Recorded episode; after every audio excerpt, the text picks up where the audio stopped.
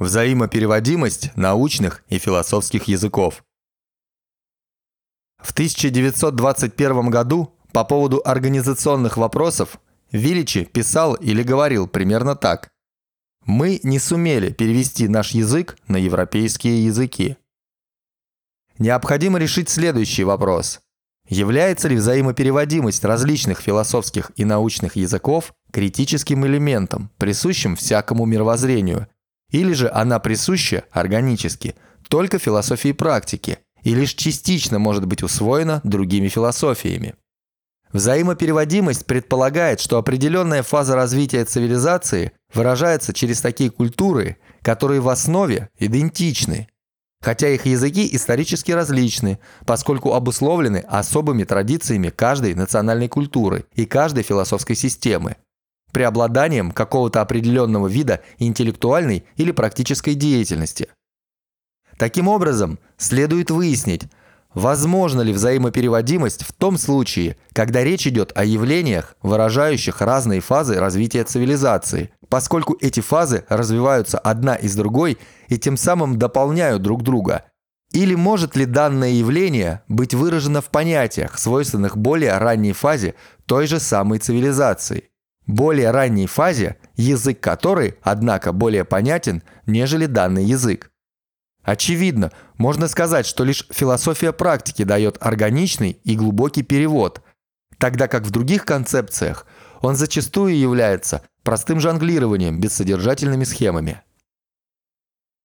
Джованни Вайлатти и взаимопереводимость научных языков – в «Святом семействе» есть место, где говорится, что французский политический язык Прудона соответствует языку немецкой классической философии и может быть переведен на этот язык. Данное утверждение очень важно для понимания некоторых аспектов философии практики, для разрешения многих кажущихся противоречий исторического развития и для ответа на некоторые поверхностные возражения против этой исторической теории – оно может оказаться полезным также и для опровержения некоторых механистических абстрактных схем. Следует выяснить, близки ли или равнозначны этому критическому принципу некоторые утверждения аналогичного характера. В сентябрьско-октябрьском номере журнала «Нови» за 1930 год Луиджи Эйнауди в открытом письме к Радольфо Бенини Подтверждается ли исторически якобы свойственное экономистам отвращение к понятию государства-производителя? В примечании на странице 303 пишет «Если бы я обладал той удивительной способностью, которая была в высшей степени свойственна нашему покойному другу Вайлатти, способностью переводить любое теоретическое положение с языка геометрии на язык алгебры, с языка философии гедонизма на язык кантовской морали, с языка чисто нормативных экономических понятий на язык риторики прикладного характера. Я бы мог попытаться перевести то, что пишет Спирита, на язык привычных тебе формул экономистов классической школы. Такого рода упражнение было бы полезным, подобно тем упражнениям, о которых рассказывает Лория. Он занимался в молодости тем, что излагал доказательства какого-нибудь экономического положения на языке сначала Адама Смита, потом Рикардо, а затем Маркса, Стюарта Миля и Кернса. Но это такие упражнения, которые нужно, как это и делал Лория, выполнить, а потом спрятать написанное в стол. Они полезны тем, что учат каждого из нас не зазнаваться, когда в какой-то момент нам вдруг покажется, что нам открылось нечто новое. Потому что если это новое оказалось возможным выразить словами тех, кто жил раньше, и включить в орбиту предшествующие мысли, значит – оно уже содержалось в этой мысли. Но они не могут и не должны мешать каждому поколению пользоваться тем языком, который более соответствует его образу мышления и миропонимания. Ведь пишется же заново история. Почему в таком случае нельзя переписывать заново экономическую науку, выражая ее в категориях сначала издержек производства, затем полезности, потом статистического равновесия, а затем динамического равновесия? Эти критико-методологические соображения Эйнауди имеют весьма узкий смысл и относятся не столько к языку национальных культур, сколько к языку тех или иных ученых. Эйнауди можно отнести к течению, к которому принадлежат некоторые итальянские приверженцы прагматизма, Паретто, Прицалини. Его письмо имеет в виду довольно ограниченные критические и методологические цели. Он стремится преподать урок Уга Спирита, у которого очень часто новизна идей, методов, постановки проблем оказывается просто-напросто словесной новизной, новизной терминологии, жаргона отдельной личности или группы. Тем не менее, необходимо выяснить, не есть ли это первый подступ к более широкой и глубокой проблеме, к той, которая подразумевается сказанным в святом семействе. Подобно тому, как два ученых, сформировавшиеся на одной и той же культурной основе, полагают, что они утверждают разные истины лишь потому, что они употребляют разные научные языки, это вовсе не значит, что между ними нет различия и что это различие не имеет значения. Так и две национальные культуры, которые являются выражением сходных в своей основе цивилизаций, воспринимают себя как разные, противоположные, противостоящие друг другу, превосходящие одна другую по той причине, что они употребляют языки, имеющие за собой различные традиции, возникшие в той сфере деятельности, которая характерна для каждой из них и свойственна именно ей. Язык политико-юридический во Франции, философский, доктринальный, теоретический в Германии. В действительности же для историка эти цивилизации взаимопереводимы, они могут быть сведены одна к другой. Конечно, такая взаимопереводимость не является полной применительно ко всем частностям, в том числе и к важным. Но какой язык поддается совершенно точному переводу на другой? Какое отдельное слово может быть совершенно точно переведено на другой язык? Однако в отношении основы, главной сути, это так. Возможно также, что одна цивилизация действительно превосходит другую, но это превосходство почти никогда не выражается в том, в чем его усматривают ее представители и фанатичные служители – а главное, почти никогда не является превосходством во всех отношениях. Реальный прогресс цивилизации осуществляется при участии всех народов через импульсы, исходящие из отдельных стран. Но такие импульсы почти всегда относятся к вполне определенным сферам культурной деятельности или группам проблем. Сейчас именно философия Джентили больше других придает значение словам, терминологии, жаргону, и выдает за созданное заново то, что является собой новую и не всегда удачную и адекватную словесную форму. Поэтому замечание Эйнауди вывело из себя Уга Спирита, который, однако, не смог сказать в ответ ничего вразумительного. Содержащаяся в святом семействе мысль о том, что французский политический язык эквивалентен языку немецкой классической философии, нашла поэтическое выражение у Кардуччи. Обезглавили Иммануил Кант – Бога, Максимилиан Робеспьер – короля. В связи с этим высказыванием Кардучи, сближающим практическую политику Робеспьера со спекулятивной мыслью Канта, Кроче отмечает ряд очень интересных филологических его истоков, которым, однако, придает значение чисто филологическое и культурное, а не теоретическое или спекулятивное.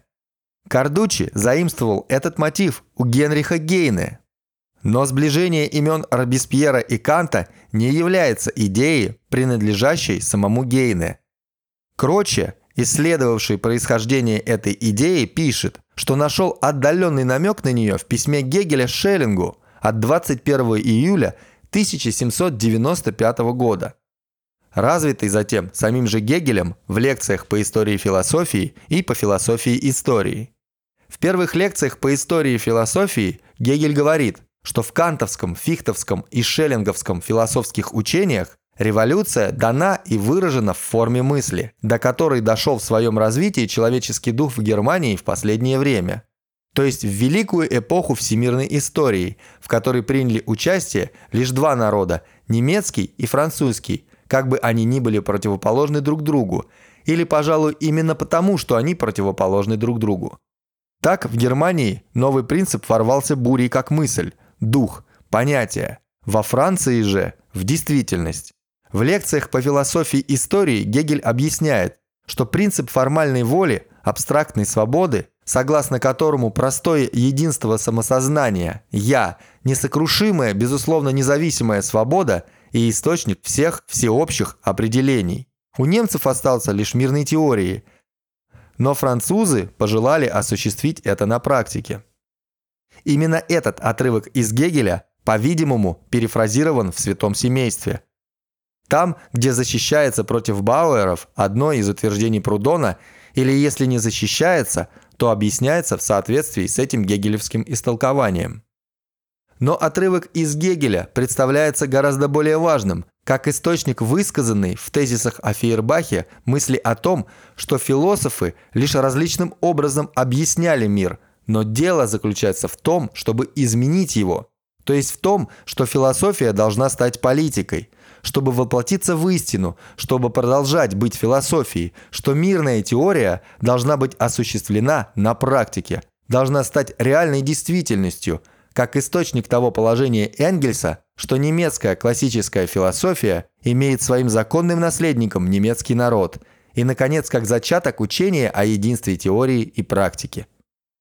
Рава в своей книге «Введение в изучение философии Фихте» обращает внимание Кроче на то обстоятельство, что уже в 1791 году Багизин в письме к Рейнхольду ставил рядом две революции – что написанная в 1792 году работа Фихте о французской революции проникнута этим ощущением близости философской деятельности и событий, происходящих в сфере политики, и что в 1794 году Шоуман развил подробно это сравнение, отметив, что политическая революция во Франции заставляет извне ощутить потребность в том, чтобы дать основополагающее определение прав человека, тогда как философская реформа в Германии показывает изнутри те средства и тот путь, с помощью которых, исследуя по которому, эта потребность только и может быть удовлетворена.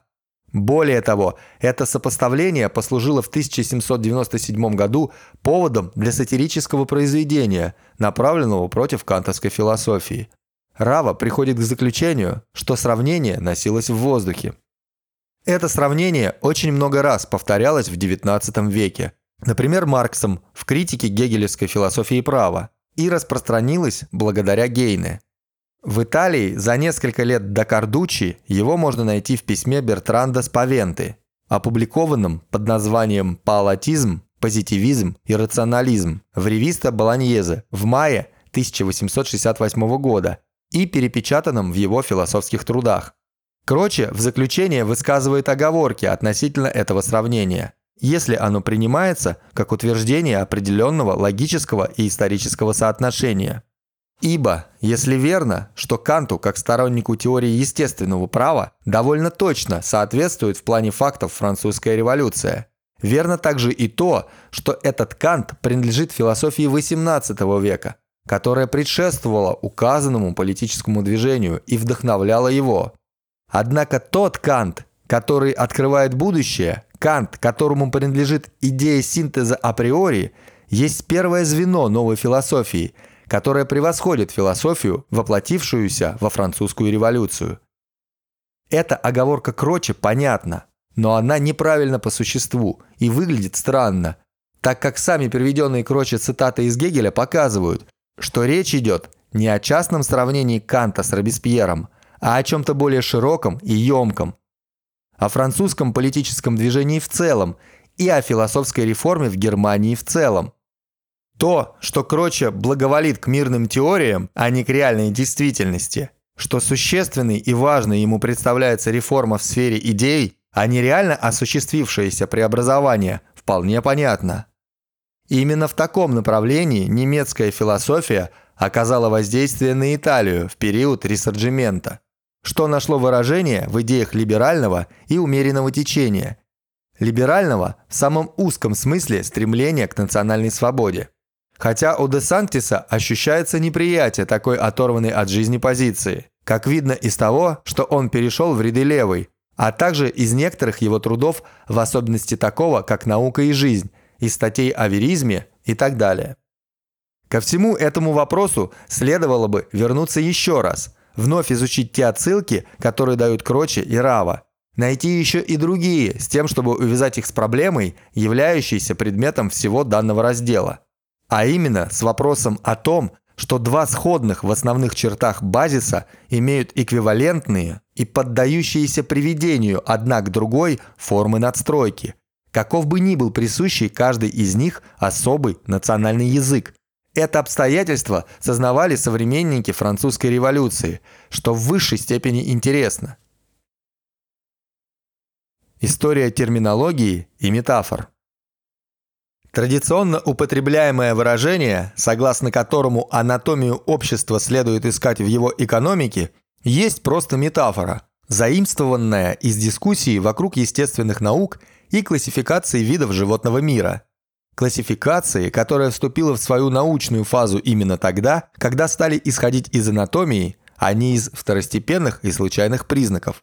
Эта метафора была оправдана также и тем, что она была популярной, то есть предлагала схему, которая легко могла быть воспринята даже не очень искушенной в интеллектуальных тонкостях публикой. Это обстоятельство почти никогда не учитывается в должной мере.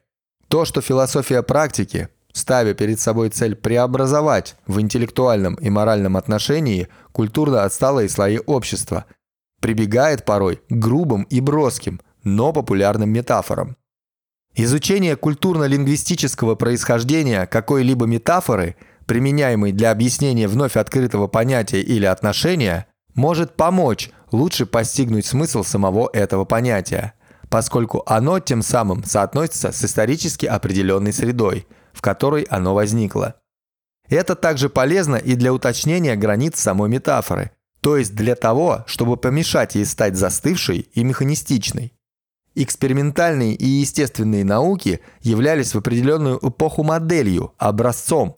И поскольку общественные науки, политика и история стремились найти объективную основу, которая в научном отношении была бы способной придать им такую же точность и силу, какими обладали естественные науки, то понятно, что к этим последним они обращались при создании своего языка. Впрочем, в этом отношении необходимо проводить различия между двумя основателями философии практики, так как их язык не одного и того же культурного происхождения, а их метафоры отражают различные интересы.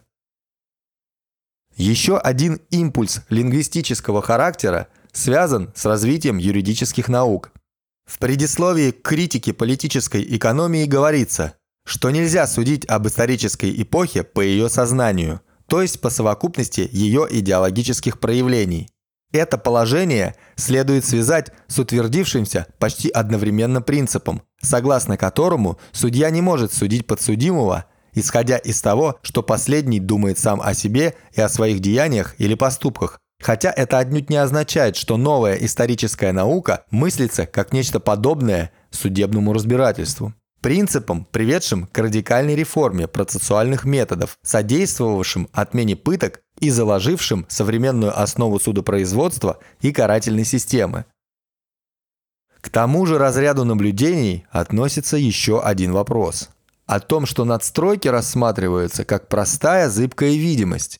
В этом суждении тоже следует видеть скорее отражение дискуссий, возникших на почве естественных наук зоологии и классификации видов, открытие необходимости положить анатомию в основу классификации, чем логическое производное от метафизического материализма, с точки зрения которого духовные факты – суть чистая видимость, нереальная, иллюзорная оболочка телесных фактов.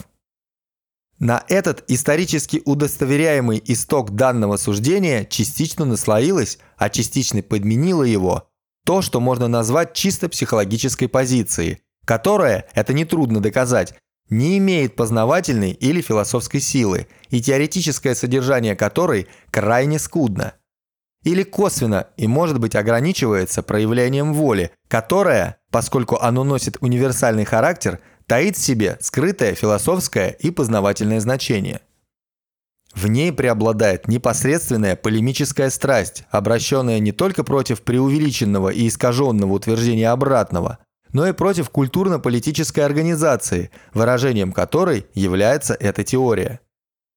То, что утверждение видимости надстроек является не философским, познавательным актом, но лишь актом практическим, актом политической полемики, явствует из того, что оно выдвигается не как всеохватывающее, а лишь по отношению к определенным надстройкам.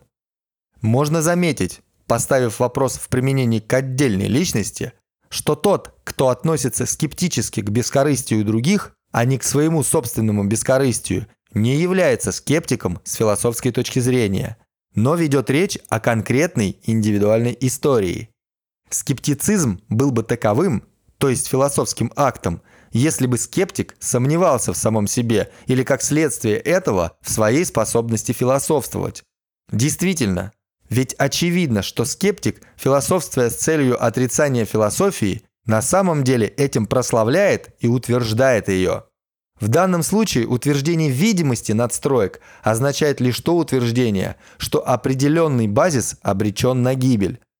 Он должен быть разрушен, и вопрос состоит в том, разделяется ли это утверждение немногими или многими, стало ли оно уже или станет в ближайшем будущем решающей исторической силой.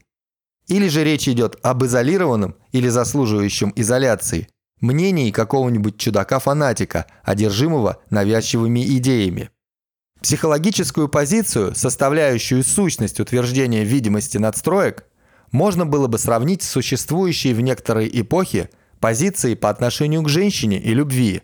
Некто встречал миловидную девушку, наделенную всеми теми физическими достоинствами, которые обычно создают впечатление привлекательности – Практичный мужчина при этом оценивал строение ее скелета, ширину таза, стремился познакомиться с ее матерью и ее бабушкой, чтобы выяснить, какой процесс наследственной деформации может претерпеть нынешняя девушка с течением лет, чтобы иметь возможность предвидеть, какая жена будет у него через 10, 20, 30 лет.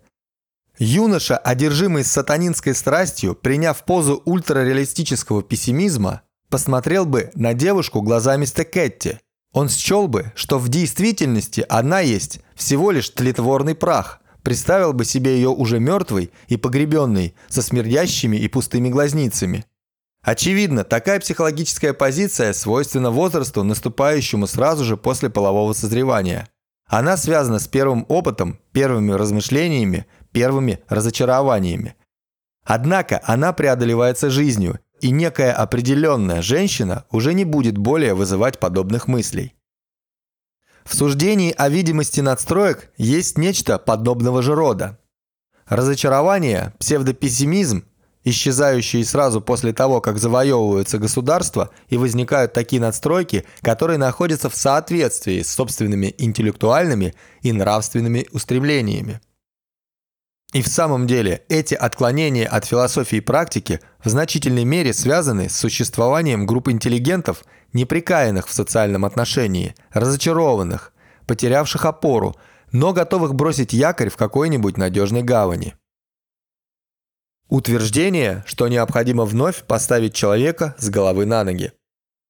Исследуя влияние, оказанное на основателя философии и практики гегельянством, необходимо помнить, учитывая в особенности в высшей степени присущий Марксу практико-критический характер, что Маркс включился в университетскую жизнь Германии вскоре после смерти Гегеля, когда еще было очень свежо воспоминание о том, как Гегель читал лекции, и вызывавшихся этими лекциями жарких спорах со ссылками на недавние события реальной истории – спорах, в которых свойственная мысли Гегеля историческая конкретность должна была проявиться с гораздо большей очевидностью, чем в его систематических трудах.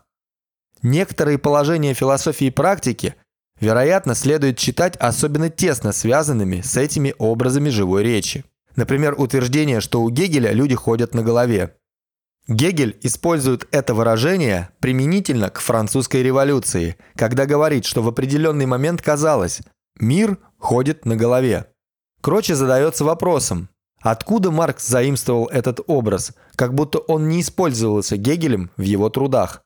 В этом образе столь мало книжного, что он производит впечатление возникшего из беседы. Антонио Лабриола в работе «На рубеже двух веков» пишет Именно этому ретрограду Гегелю принадлежит высказывание о том, что эти люди, члены конвента, первыми после Анаксагора попытались перевернуть понятие о мире, сделав опорой последнего разум.